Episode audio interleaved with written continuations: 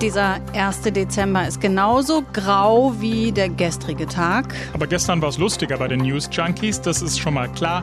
Heute geht es nämlich um die Wolfsbrigade 44 oder Sturmbrigade, eine rechtsextreme Vereinigung, die der Innenminister Horst Seehofer heute verboten hat. Wir gucken uns an, was das für eine Gruppe ist wieso die Gefallen finden an einem sadistischen SS-Kommandeur und was ein Verbot überhaupt bringen kann. Das ist kein gute Laune-Thema, aber nee. spannend. Positiver klingt es bei der Impfstoffentwicklung. Das war heute auch ein wichtiges Thema. Jörg Poppendiek und Dörte Naht sind hier. Hallo. News Junkies. Was du heute wissen musst. Ein Info-Radio-Podcast. Wir haben heute Mittag darüber gesprochen, was wir euch wann erzählen wollen. Und ausnahmsweise habe ich mich durchgesetzt. Eine gute Nachricht gehört nämlich, wie ich finde, an den Anfang. Ausnahmsweise. Also ich würde jetzt noch nicht die Flüge buchen, aber. Bei der EU sind heute die ersten Anträge von Pharmafirmen auf eine bedingte Zulassung von Impfstoffen gegen Corona eingegangen. Und äh, zwar vom Mainzer Unternehmen BioNTech und seinem US-Partner Pfizer. Und auch das US-Unternehmen Moderna hat einen Antrag bei der Europäischen Arzneimittelagentur eingereicht. Das sind so gute Nachrichten, da hat sich dann heute auch die Forschungsministerin Karliczek zu äußern wollen. Hören wir mal rein. Ein Covid-19-Impfstoff muss sicher und wirksam sein, so wie jeder andere Impfstoff auch.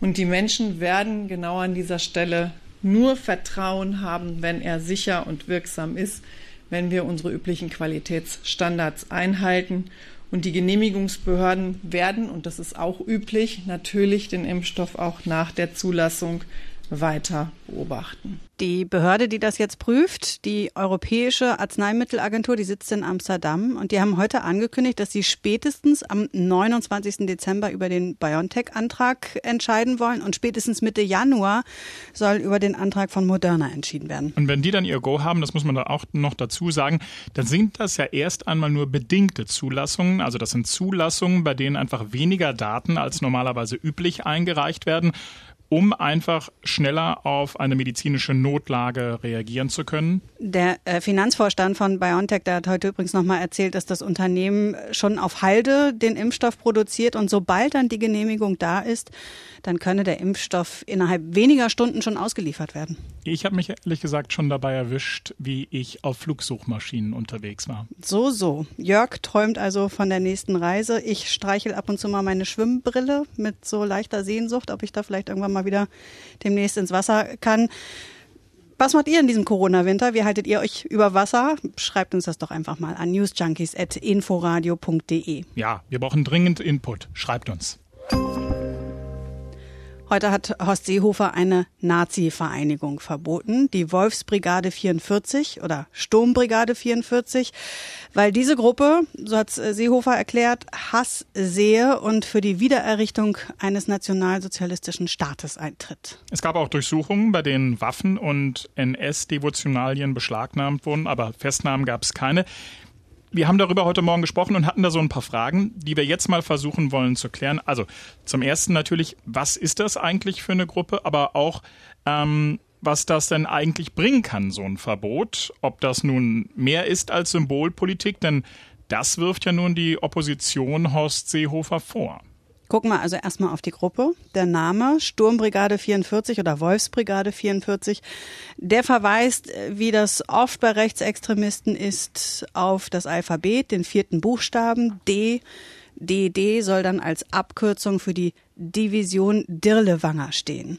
Ich weiß nicht, wie es euch geht, aber wir waren da erstmal beide blank. Division Dirlewanger, keine Ahnung, was das war. Und deswegen haben wir uns heute Morgen dann schlau gemacht. Aber ich muss sagen, das hat echt keinen Spaß gemacht. Also meine Laune wurde von Minute, also von Minute zu Minute wurde, wurde sie schlechter. Sich mit diesem Teil der deutschen Geschichte in all seinen Teils zu beschäftigen und sich das zu Gemüte zu führen, das war echt hart. Und das heißt auch, unsere Reise in die Geschichte jetzt, die wird auch nicht spaßig. Wenn also Kinder zuhören, dann wäre vielleicht jetzt der Zeitpunkt, sie mit etwas anderem zu beschäftigen. Denn die Division Dirlewanger, das war eine SS-Einheit, die in ganz großem Ausmaß Kriegsverbrechen begangen hat. Das war eine besondere Einheit. Heinrich Himmler, der im NS-Regime für die Konzentrationslager und die SS zuständig war, hatte die ähm, 1940 zuerst aus verurteilten Wilddieben zusammenstellen lassen. Die können schießen und die haben vielleicht wenig Skrupel, das ist wahrscheinlich das Kalkül. Hier hört man Heinrich Himmler selbst. Habe vor Jahren, im Jahr 41, ein wilderer Regiment Dirlewanger aufgestellt. Der Dirlewanger ist ein braver Schwabe, ist zehnmal verwundet, ist ein Original. Wir haben vom Führer die Genehmigung geben lassen, aus den Gefängnissen Deutschlands alle Wilderer, die Büchsenjäger sind, also die Kugelwilderer, also keine Schlingenjäger, die geben zu lassen. Das waren 2000 ungefähr. Von diesen anständigen und braven Männern, von denen leben leider Gottes nur noch 400. 1944 war das, sehr alte Aufnahme aus unserem Archiv und da muss man jetzt einiges einordnen. Hm, also fangen wir mal mit Oskar Dirlewanger an. Ein braver Schwabe, sagt Heinrich Himmler. Der Antisemitismusforscher Wolfgang Benz kommt zu einem völlig anderen Urteil. Der sagt, Dirlewanger sei moralisch haltlos und machtbesessen gewesen, von Grausamkeit und Willkür getrieben und habe Verbrechen zum Prinzip erklärt. Tatsächlich hatte Oskar Dirlewanger vorher selbst ein paar Mal im Gefängnis gesessen, unter anderem, weil er ein 13-jähriges Mädchen vergewaltigt hatte. Ja, und Wilddiebe gab es gar nicht genug und deswegen kamen da auch schnell alle möglichen Schwerkriminellen in diese Truppe. Am bekanntesten ist ihr Einsatz bei der Niederschlagung des Aufstands im Warschauer Ghetto, wo sie eben in kurzer Zeit Zehntausende Menschen getötet hat. Und wenn man sich da die Augenzeugenberichte anhört, da wird es einem ja, da wird es einem echt anders. Also Matthias Schenk zum Beispiel, ein Belgier, der als äh, Sprengstoffexperte zwangsrekrutiert wurde in die Truppe von Dirlewanger. Den hat der Dokumentarfilmer Dietrich Schubert äh, vor einigen Jahren interviewt. Haben wir nicht im Ton, aber als Zitat, was der über Oskar Dirlewanger sagte. Dort in den Kellern von Warschau, da nannten wir ihn nur den Schlachter, heimlich, weil bei ihm der Strick nie weit weg war. Dirlewanger hatte die Angewohnheit, jeden Donnerstag irgendwelche Leute aufzuhängen. Polen oder seine eigenen Leute, das war egal. Für nichts. Oft trat er selbst die Stühle unter den Füßen seiner Opfer weg. Dirlewangers Leute hat er als schmutzige Typen beschrieben, die schon gleich morgens Wodka bekamen. Und Matthias Schenk war auch dabei, als die ein Lazarett einnahmen. Die SS-Männer haben alle Verwundeten getötet. Sie haben ihnen die Köpfe mit den Gewehrkolben zerschlagen. Danach rannten die Dirlewanger Männer den Schwestern hinterher. Sie rissen ihnen die Kleider vom Leib. Wir hörten die Frauen schreien. Da hören wir mal auf an dem Punkt mit der Beschreibung. Der Abend ging noch weiter. Also einfach grausam. Oskar Dirlewanger kam dann am Kriegsende in Gefangenschaft. Er wurde da dann aber erkannt von polnischen Zwangsarbeitern und er wurde zu Tode geprügelt. Und diesen Mann verehren offenbar heutige Nazis. So, nun ist aber diese Vereinigung Sturm- oder Wolfsbrigade 44 verboten. Die Frage ist ja, was bedeutet das jetzt eigentlich ganz konkret? Erstmal bedeutet es nur, dass die Gruppe sich so nicht mehr nennen darf und auch nicht mehr öffentlich auftreten darf. Bei einem großen Rechtsrock-Festival zum Beispiel in Thüringen, da trugen die Ordner T-Shirts dieser Gruppe die übrigens dem Wappen dieser SS-Sonderdivision nachempfunden waren. Diese T-Shirts, die darf man damit jetzt auch nicht mehr in der Öffentlichkeit tragen. Das Vermögen der Gruppe wird eingezogen, wenn es dann eines gibt. Also es werden die Strukturen zerschlagen. Und dann ist halt immer die Hoffnung, dass man bei solchen Durchsuchungen dann vielleicht auch noch Sachen findet, die man für eine Anklage gegen die Mitglieder verwenden kann, die also strafrechtlich relevant sind. Hm, aber das, das heißt ja jetzt nicht, dass die Mitglieder nach, nach so einem Verbot jetzt anders denken, oder? Also ich meine, die, die werden sich möglicherweise einfach nur anders organisieren, vielleicht im Verborgenen. Also stellt sich schon die Frage, was, was gewinnt man dadurch? Na, es ist, es ist auch ein Signal, ne, dass der Staat hm. eben nicht gewillt ist, solche Dinge einfach durchgehen zu lassen und dass man sich eben nicht offen als Fan von menschenverachtenden Verbrechen zeigen darf äh, und für die Abschaffung des Staates eintreten darf. Das ist ja auch Teil einer äh, politischen Strategie des Innenministers. Horst Seehofer hat ja nun wiederholt gesagt, dass der Rechtsextremismus die größte Bedrohung des Rechtsstaats sei. Und dieses Verbot heute der Sturmbrigade, das war ja nicht das einzige in den vergangenen Monaten Es ist das Jahr der Verbote. Zuletzt ist im Sommer die Gruppe Nordadler verboten worden. Rechtsextremisten, die sich zu Adolf Hitler bekannt haben, die galten als ausgeprägt antisemitisch und planten wohl ein nationalistisches Siedlungsprojekt mit Gleichgesinnten im ländlichen Raum. Siedlungsprojekt. Das äh, klingt erstmal so ein bisschen vorzeitlich, aber die Nordadler-Anhänger waren viel im Netz unterwegs, um ihre Ideologie zu verbreiten, haben offene und äh, geschlossene Chatgruppen benutzt und Kanäle auf diversen Plattformen, Telegram zum Beispiel, Instagram, Discord und so. Hm, und vor diesem Verbot der Gruppe Nordadler traf es erstmals eine Reichsbürgervereinigung, und zwar den Verein Geeinte Deutsche Völker und Stämme. Und dann ist dann noch Combat 18, eine Neonazi-Vereinigung, die Anfang des Jahres äh, verboten worden ist. Ähm, der mutmaßliche Mörder des Kasseler Regierungspräsidenten Lübcke soll Kontakt zu dieser Gruppe gehabt haben. Und das ist eine interessante Geschichte, das ist mir bei der Recherche aufgegangen, denn schon im vergangenen Juni, also im vergangenen Jahr, hatte Seehofer angekündigt, Organisationen wie Combat 18 verbieten zu lassen. Geschehen ist das dann aber erst mehr als sechs Monate später. Ja, Kritiker sagen ja, dass solche politischen Ansagen im Vorfeld eines Vereinsverbots völlig kontraproduktiv sind, denn die Betroffenen werden ja letztlich eigentlich vorgewarnt. Hm, hören wir mal rein. Konstantin von Notz von den Grünen. Er hat sich geäußert im Sommer und zwar nach dem Verbot von Nordadler. Wir sehen in diesem Bereich des militanten Rechtsextremismus, der Verhetzung des Rechtsstaats und äh, seiner Institutionen massiven Auftrieb. Es gibt ganz viele Gruppen. Nordadler ist eine davon. Der Bundesinnenminister hatte angekündigt, nach dem Terroranschlag von Halle mehrere Organisationen, Vereine zu verbieten. Das ist bisher sehr zögerlich angelaufen, deswegen ist das ein guter Schritt. Sehr zögerlich ist ja noch sehr höflich formuliert. Die linken Politikerin König Preuß hat über das Nordadlerverbot im Sommer gesagt, das kam deutlich zu spät, denn im Grunde war ja zwei Jahre lang bekannt, was diese Gruppe da eigentlich treibt, ja.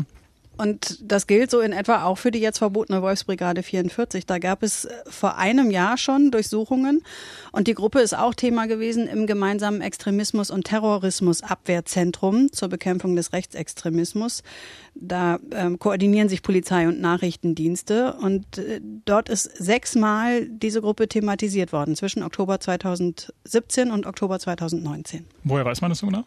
Das hat das Bundesinnenministerium selbst äh, mitgeteilt. Und zwar in einer Antwort auf eine kleine Anfrage der linken Bundestagsfraktion. Und diese Dokumente findet man immer auf dem Bundestagsserver. Ich habe auch mal geschaut.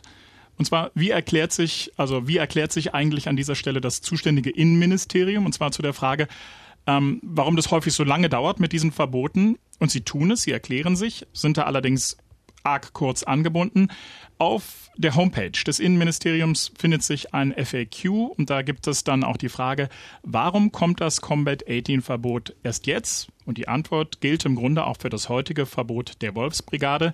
Und da steht dann ganz kurz und knapp, Combat 18 ist eine neonazistische, rassistische, fremden- und demokratiefeindliche Vereinigung.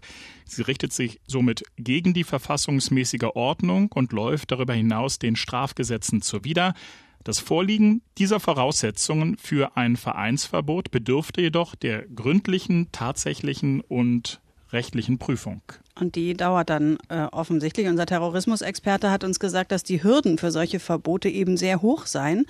Da müssen erstmal Durchsuchungen durchgeführt werden, damit man dann eben Beweismittel für so ein Verfahren hat. Hm. Und wir haben Michael Göttschenberg dann auch gefragt, ob sich mit solchen verboten wie das heute, ob sich damit eigentlich das Problem des Rechtsextremismus in den Griff kriegen lässt oder ob das am Ende dann doch eher Schaufensterpolitik ist. Ja, es ist schon Teil einer Strategie, eben auch ähm, konsequenter gegen rechtsextremistische Gruppierungen vorzugehen. Vor allem zu beobachten äh, seit der Ermordung des Kasseler Regierungspräsidenten Lübcke, dass das Bundesinnenministerium hier auch eine klare Kante gegen den Rechtsextremismus zeigen will. Insofern ist das äh, Teil einer Gesamtstrategie.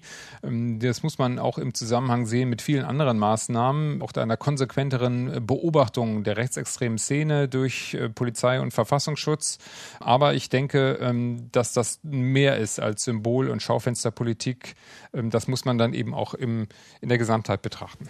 An dieser Stelle würden wir euch gerne etwas ans Herz legen. Und zwar sechs 15-minütige Filme mit dem Titel Meine Baseballschlägerjahre. Frankfurt-Oder, meine Heimatstadt. ein Ort, den ich zwischendurch wirklich, wirklich gehasst habe. Frankfurt-Oder, Skins überfielen Ausländer. Eine Lichterkette ist die Reaktion auf den brutalen Überfall auf zwei polnische Viadriner Studenten. Empörung lösten heute auch im Land Brandenburg die von Rechtsradikalen inszenierten Zwischenfälle an der deutsch-polnischen Grenze aus. Als am 8. April 1991 Polinnen und Polen zum ersten Mal ohne Visum nach Deutschland einreisen dürfen, attackieren noch in der Nacht Neonazis einen polnischen Bus.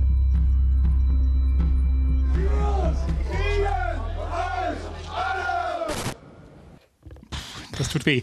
Baseballschlägerjahre ist ein Projekt von RBB und Zeit Online und die haben die Nachwendezeit in Ostdeutschland, vor allem in Brandenburg, aufgearbeitet. Das war eine Zeit, die vor allem unter Jugendlichen und jungen Erwachsenen geprägt war vom Recht des Stärkeren und die Starken, das waren in jener Zeit vor allem brutale, stramme Neonazis ins Rollen gebracht hat, diese Aufarbeitung der Zeitautor Christian Bangel. Der kommt selbst aus Frankfurt-Oder und hat Ende Oktober bei Twitter dazu aufgerufen, dass Zeugen diese, äh, dieser Baseballschlägerjahre, wie er das dann nannte, sich mit ihren Geschichten melden sollen. Und die Geschichten, die da zusammenkamen, äh, das war schon sehr eindrucksvoll. Also ich hatte nie einen Baseballschläger in der Hand, im Gegenteil. Also ich war davon ein bisschen betroffen einfach. Ich hatte lange Haare, sah sozusagen aus wie ein nicht rechter Jugendlicher und damit gehörte ich halt in deren Raster, wobei ich immer wieder betone, ich bin ein weißer Mann, ein weißer Jugendlicher gewesen, der so ein bisschen links aussah. Das war eine Bedrohung, allerdings andere hat es noch härter getroffen. Ich denke da vor allem an BPOC, ich denke an Obdachlose, die auch oft Todesopfer geworden sind. Das heißt, ich gehörte zu denen, die in einer minderen Bedrohung ausgesetzt waren, aber eben diese Bedrohung auch gespürt haben. Ich hab, ich bin gerannt, ich bin verprügelt worden und das lässt mich eben bis heute nicht los. So, ja. Immer noch da. Meine Baseball-Schlägerjahre, die Dokus findet ihr in der ARD-Mediathek. Schaut mal auf der Startseite unter Doku-Tipps. Und bei YouTube findet man die Filme auch. Das ist also unsere Empfehlung. Das ist jetzt echt eine scharfe Kurve, aber wir versuchen sie mal zu nehmen. Einmal tief durchatmen, ne? Absolut, ja. Heute ist der 1. Dezember. Mein Tag fing ja gut an, Dörte. Meine Frau hat mir einen Adventskalender geschenkt. Das war eine große Überraschung. Und da dachte ich mir, wenn wir hier bei den News Junkies schon nichts Süßes haben, dann doch wenigstens was Spannendes, was zum Mitdenken und, und was zum Raten. Ich habe einen Vorschlag, den ich dir gerne unterbreiten wollen würde. In den kommenden Tagen stellen wir beide uns gegenseitig Zitate vor. Und du hast natürlich schon eins rausgesucht. Natürlich, ich komme doch nicht unvorbereitet. Also du kennst mich. In dieser Hinsicht bin ich ein Streber. Also wir stellen uns Zitate von Persönlichkeiten vor und der jeweils andere muss, muss raten. Mein Vorschlag, wenn du, wenn du Ja sagst, davon gehe ich jetzt mal aus.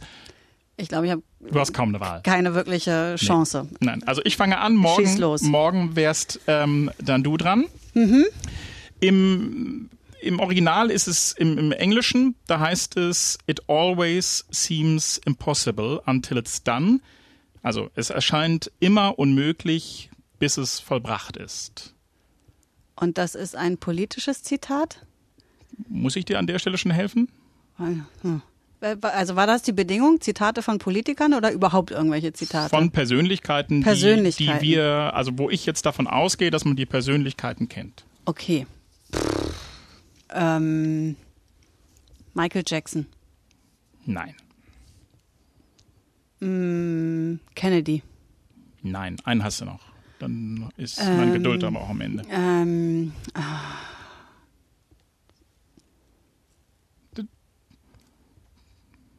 Hillary Clinton. Nein. Nelson Mandela.